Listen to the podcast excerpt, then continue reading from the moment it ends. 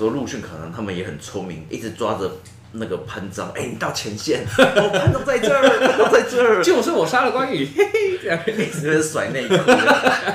呃，不得不追啊，真的， 诶哎搞不好有这一段，但我不确定。可恶为了的潘璋、那哎可恶的暗战。 欢迎收听《灵感魔改造》。 I can't find a perfect word，最需要灵感的其实也是我。呃其实当初会打这一场，也是因为荆州害的。是荆州害的，因为那个时候对赤壁之战的时候，呃，诸葛亮跟就是东吴借了荆州嘛，后来他们就不还了。对，这然这后其实也不讲信用了，干走荆州，对啊，然后然后后还给来人家放个关羽进去， 放了关羽进去，哎，重点是你说放关羽进去，他就乖乖待在荆州也就罢了。对啊你帮我守 荆我想到昨天讲的是说，其实应该放马超进 去，哎，马超搞不好真的会比较好，说对，因真的，为他其实就是以前就是在手边锤的对，打他就是这样天水武威的周对牧啊，对，如果是以《三国演义》的内容来讨论的话，那你就放一个干架王在那边，但其实不一定是一个防守王。对，关羽当时在《三国演义》的定位里面，他就单挑王嘛。对， 跳舞是他是单挑舞但。是谁整天跟你单挑啊？他们 对啊，而且关羽他在荆州又不乖，你看他在荆州才待没多久，马上开始大修烽火台，烽火台修了不说，然后马上放上北上去打曹操，打曹操差点想为要什么要迁修都，烽火台？是因为就是连连起哦他来，老婆觉得放火了以后，全部的诸侯跑过来看，很有趣。 那个是周幽王啊， 差了他妈几级，不是啊，是因为他同时要防备荆州，等于同时要防卫东吴跟曹魏啊对所以为了要能够确保说哪一个地方先被攻击了，嗯关羽就修了很长的烽火台、烽火连台，让整个荆州的防卫变得很密集。就是像我已经抢了你家的地，然后还在你家去圈一层铁丝网，铁丝网上还要加刀片，刀片不够，我还要加自动机枪。你是东吴，你是本来的地主，你会觉得怎哦样？我擦你个！对呀、啊，哎、关羽后来又不乖，又从荆州跑上去打曹魏，打了曹魏以后呢，还这边洋哎洋得意、其实我觉得关羽真的不知道为什么，好像就是到后面有一点人坏掉了，还干嘛？就他其实一直都是一个暴走王啊，关羽其实很暴走，他其非实常的对啊，听说那个关羽好像《三国演义》的跟《三国志》里面的不太一样。差很多。说实话，《三国演义》是把关羽捧成单挑王，然后把他捧成说好像武力值爆表高，然后又非常的就是忠诚忠诚、义薄云天这样。但史实里面的是关羽，也不是说史实啊，因为《三国志》其实很难有找到史实，但是嗯关羽的另外一个面向就是。他其实是一个非常的爱面子、刚愎自用，不能够跟任何人共处的人。他很容易就是跟人家起冲突，像在史实里面，排五虎上将的时候，关羽发现黄忠竟然跟他是都是五虎上将，就大哎对怒我。就干嘛要那这么去抢这个面子？而且你是已经排行老大了呢，你还这对么？啊，而且重点是在史实上，他也的确跟黄忠交过手。万 一排个廖化进来，你不是跳脚了，的话，啊他应该会直接马上被他斩 掉。应该会被他斩掉，对啊。而且其实严格来讲，关羽之所以会在麦城就是被打爆，最大的关键原因是因为孟达跟刘封不去救他、对，那孟达跟刘邦为什么不去救他？很多人都说是呃他们有嫌隙啊，或怎么样什么的，但我觉得事实上是因为是心理阴影，你知道吗？ 所以因为这是孟达跟刘峰都被关羽拔刀追杀过，真假？你说关于啊青龙偃月 刀了，就是不知道什么刀，可是这是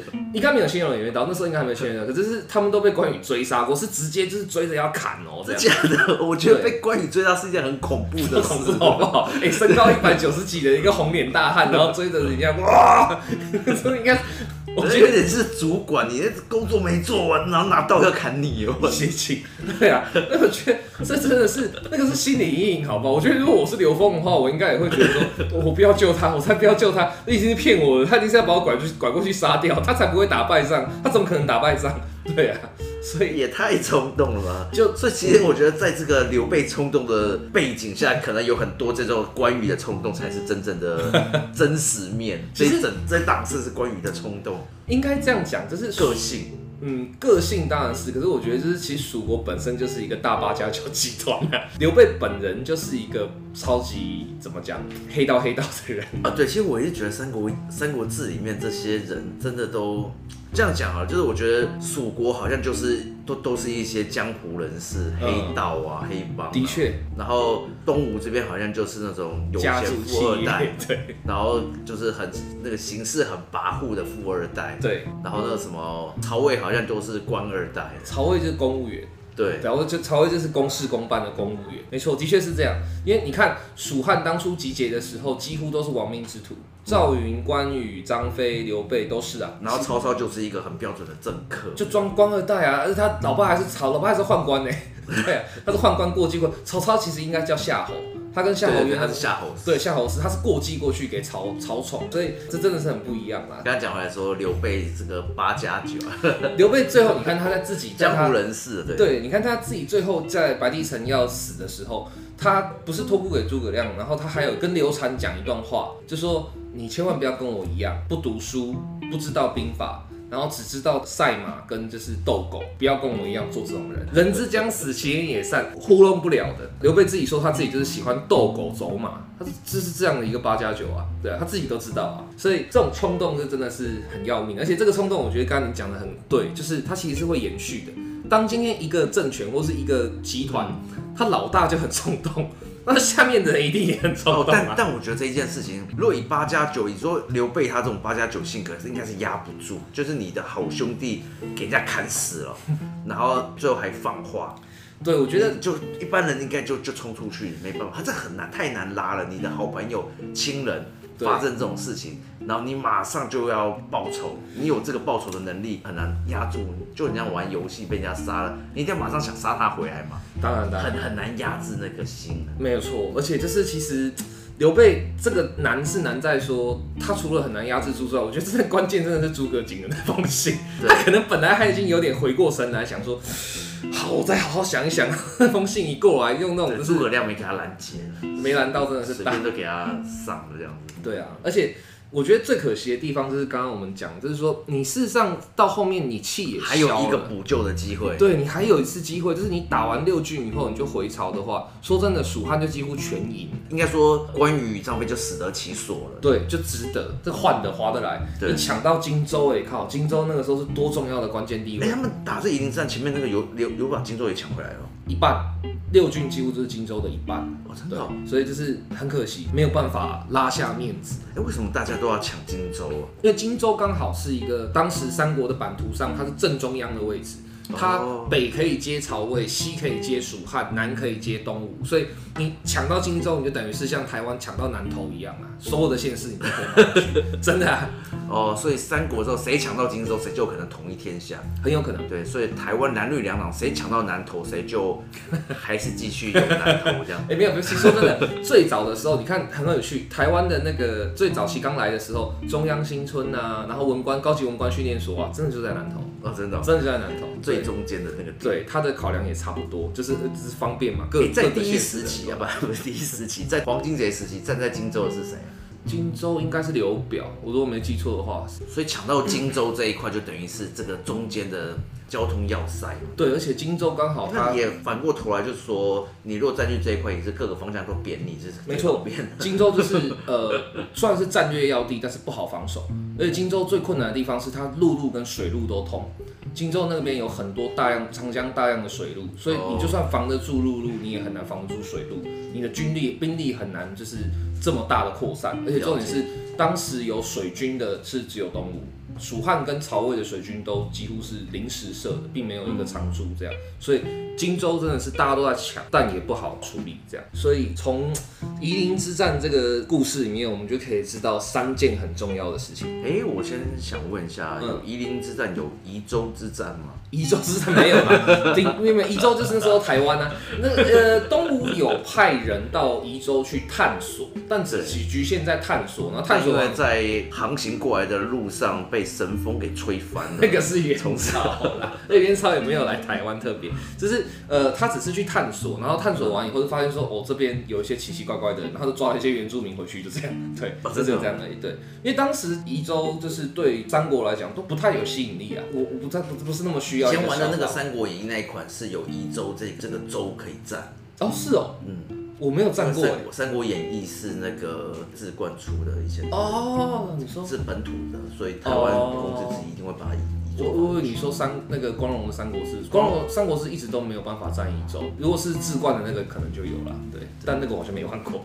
对啊，对。那其实从夷陵之战里面，我们就可以学到三件很重要的事情。第一件事情就是愤怒的时候，你做的决定不要太大，真的不要太大。对啊，像刘备其实到后面应该就是困守半年的过程中，他应该最煎熬的就是我、哦到底要不要撤，我到底要不要撤？可对是你那时候打着复仇雪恨的这个名义在，怎么撤？这面子很难拉下来。其实我觉得很多时候真的都卡在面子，真的都是面子因为如果寡言咸耻就没事了。对，其实我觉得，如果是今天是曹操来打夷陵之战，就算是好曹哦，操，曹操感觉就会做这种事情。曹操真的 OK，对他真的就 OK。他，啊我觉得曹操可能就会，我们要打到底，然后隔天就撤军，莫名其 没有没有妙。，我觉得曹操聪明的地方就是他会说我们要打到底，然后发现哎、打不过了，然后就会找一个很漂亮的理由，或是他就曹操有两个绝招，一个是找很漂亮的理由，比如说就是啊我突然想到汉献帝会很想我，我要回家这样。曹操另外一个大绝招是什么？就是找戴罪羔羊，就推给某个人，然后说啊就是你害的，各位就是他害的，你各位记住啊，就是他，然后把他宰了这样。对曹操的绝招就是这个，可还真是的很有还是效。还是得做一个漂亮的手段这样。对对对对对，这非常有效这样。刘备在这里面扮演的角色就是不能干这档事的人。他他就是靠这个去是号召的，他就是靠他的八加九魅力号召。我今天如果老大我跟你混，是因为我就是啊崇拜你有义气，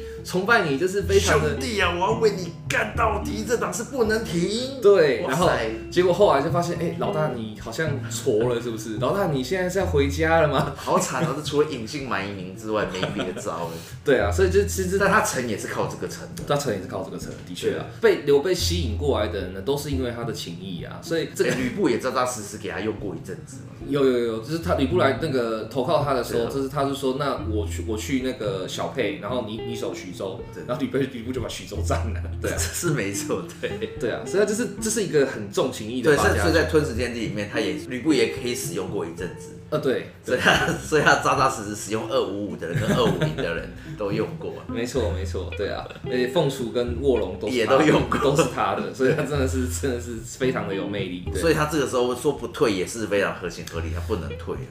要要要想一个新招，对让他可退。其实我们又想到一个最好的方法，就是你让诸葛亮来扮黑脸，就是你就是让诸葛亮写一封信或干嘛或什么的，然后跟他讲说，就是你再不回来我就要造反喽，或者说就是啊，你如果再不回来的话，刘禅可能就保不住喽，或怎么样，然后他就可以有一个很漂亮的借口说，哎呀，我要回去救我儿子这啊样。二弟来年再报， 你等着，然后就回家。对 对，这还是豪气云天 的。对啊，所以其实真的有时候真的算就是很残酷，但历史真的会需要一个垫背。对啊。好，那第二件事情其实就是，当你发生了小规模的胜利，然后敌人小规模的退却的时候，不要太高兴。乘胜追击永远是最高风险的，真的。哦，对，这我觉得这这就是标准的赌博啦。对，没错。你说哈了，赢了一拖了以后，对再输第二次，再哇说一次，对。连续想两次都是中大奖，那个机会太小了。 对，就像我觉得更好的举例就是说，你这次莫名其妙中了大乐透，嗯对，然后你就觉得哇，我太有钱了，爽。然后第二期你就把所有拿大乐透第一期的钱全部投下去买， 你这个完全然后这个时候就会可能中了一个三奖，非常有可能。对啊，然然后后这个三奖不行，要要回来。对，就赌徒心态，这都是这样的，越挖越大坑。所以其实刘备那个时候，如果他打下六郡的时候，他就固守在那里就好了。我不知道什么时候打你，我也不知道，但我就是会打你，这样其实也说得通嘛。哎，但我在想说，陆逊可能他们也很聪明，一直抓着那个潘璋，哎，你到前 线，哦，潘璋在这儿，潘璋在这儿，就是我杀了关羽， 嘿嘿，这样。一直在那边甩内 裤，呃，不得不追啊，真的，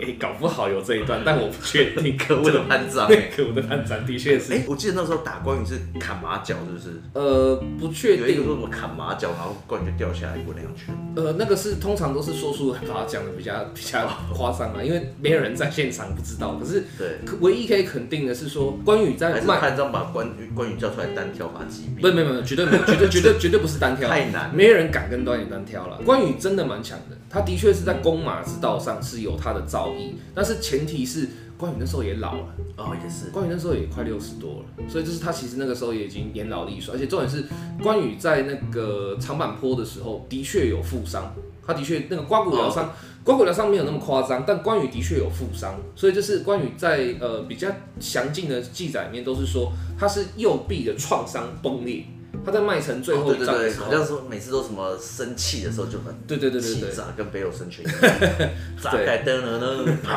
就开对了。他 那个炸衣，他是炸肉，好可怕。就是没有了。对，关羽就是应该是负伤，然后加上年老，然后加上你困守麦城，你的你没有粮草啊，就是又饿这样，在这种多重不利的情况下，嗯，我觉得不管谁都可以把它弄到。对啊，终究是挡不住的。对啊，所以就是第二件事情就是要小心，就是不要见猎心喜，不要赌徒心态。我觉得这个是超级难的，在现在无论社会上做任何事情，你觉得对了，然后不能一直在下去，然后觉得错的话要马上可以提，我这个超难评估。这个很难很，所以痒第三件事情就更重要了。第三件事情就是，如果你很难评估，你真的不知道到底这个时候该收哈还是不收哈的时候，留一手，永远都要留一手。夷陵之战如果不要败得那么惨，你退的时候你再留一手，或者说你刘备，甚至我们讲的夸张一点，你继续驻兵在夷陵，我都没有问题，我都可以接受。但你自己先退回永安，可不可以？事实上不过分啊，不行啦，可以啦，你主将哎、你是主将，主将不一定要在前线，对啊，人家会怎么说 我？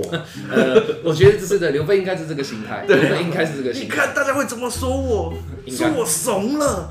像话吗？应该是，搞不好真的就是这个心态，很可能。但事实上，你如果愿意留一手的话，事实上这都还有救，不要太过头嘛。就是你真的不确定风险，或者你真的不知道现在是不是该收哈的时候，你留一手，谁都不能怪你啊。其实也是，但我们我觉得我们今天其实主题还是回到冲动这件事上面。对啦，冲动是一旦做下去，接下来就是他的人格、他的个性、他的行事，对会决定后面去怎么去下这一盘棋。那没错刘备他的，我觉得刘备是最不能走冲动这一，因为他很难收。对，没错。他不管是在任何方面都很难收。你看他其实对刘备的记录在在案的记录已经太多了，其实他冲动的在案记录很多哎、他最早打完黄金贼的时候，对然后把那个就是跟他勒索的那个官员绑在树上鞭打， 哇，这不过这是三国志的，呃，三国志对，演义是张飞打的，但三国志是刘备 打的，张飞背了这个锅， 对，好可怜。啊好可怜。 对，然后长坂坡的时候，赵云拼了命把他阿斗救回来，他第一个什么冲动的把他摔在地上，哎呀，为了你，我差点损失一员大将。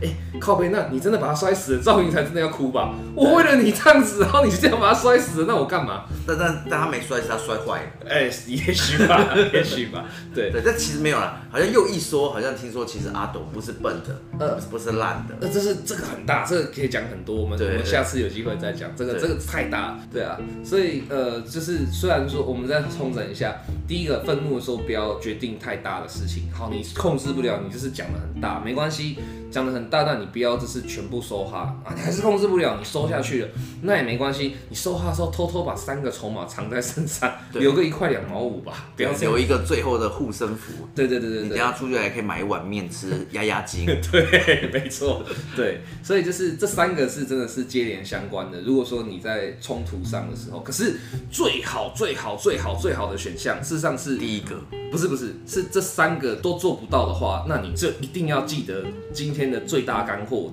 反悔丢脸一时，硬干伤害一世。丢脸都是一时的，人生从以前到现在为止，丢脸的事情绝对不会只有一件。可是真的每个人都记得吗？除了你自己之外，其实很多人都忘了。所以不要因为一时的冲动，然后就做这种硬干伤害一世的事情。不管是从坠楼啊、跳楼啊，到出兵打夷陵啊，这些东西都是一样的。没错，这是我们今天的硬道理。感谢大家的收听，我是九怕魔人，我是林杰。我们下期再见喽，拜拜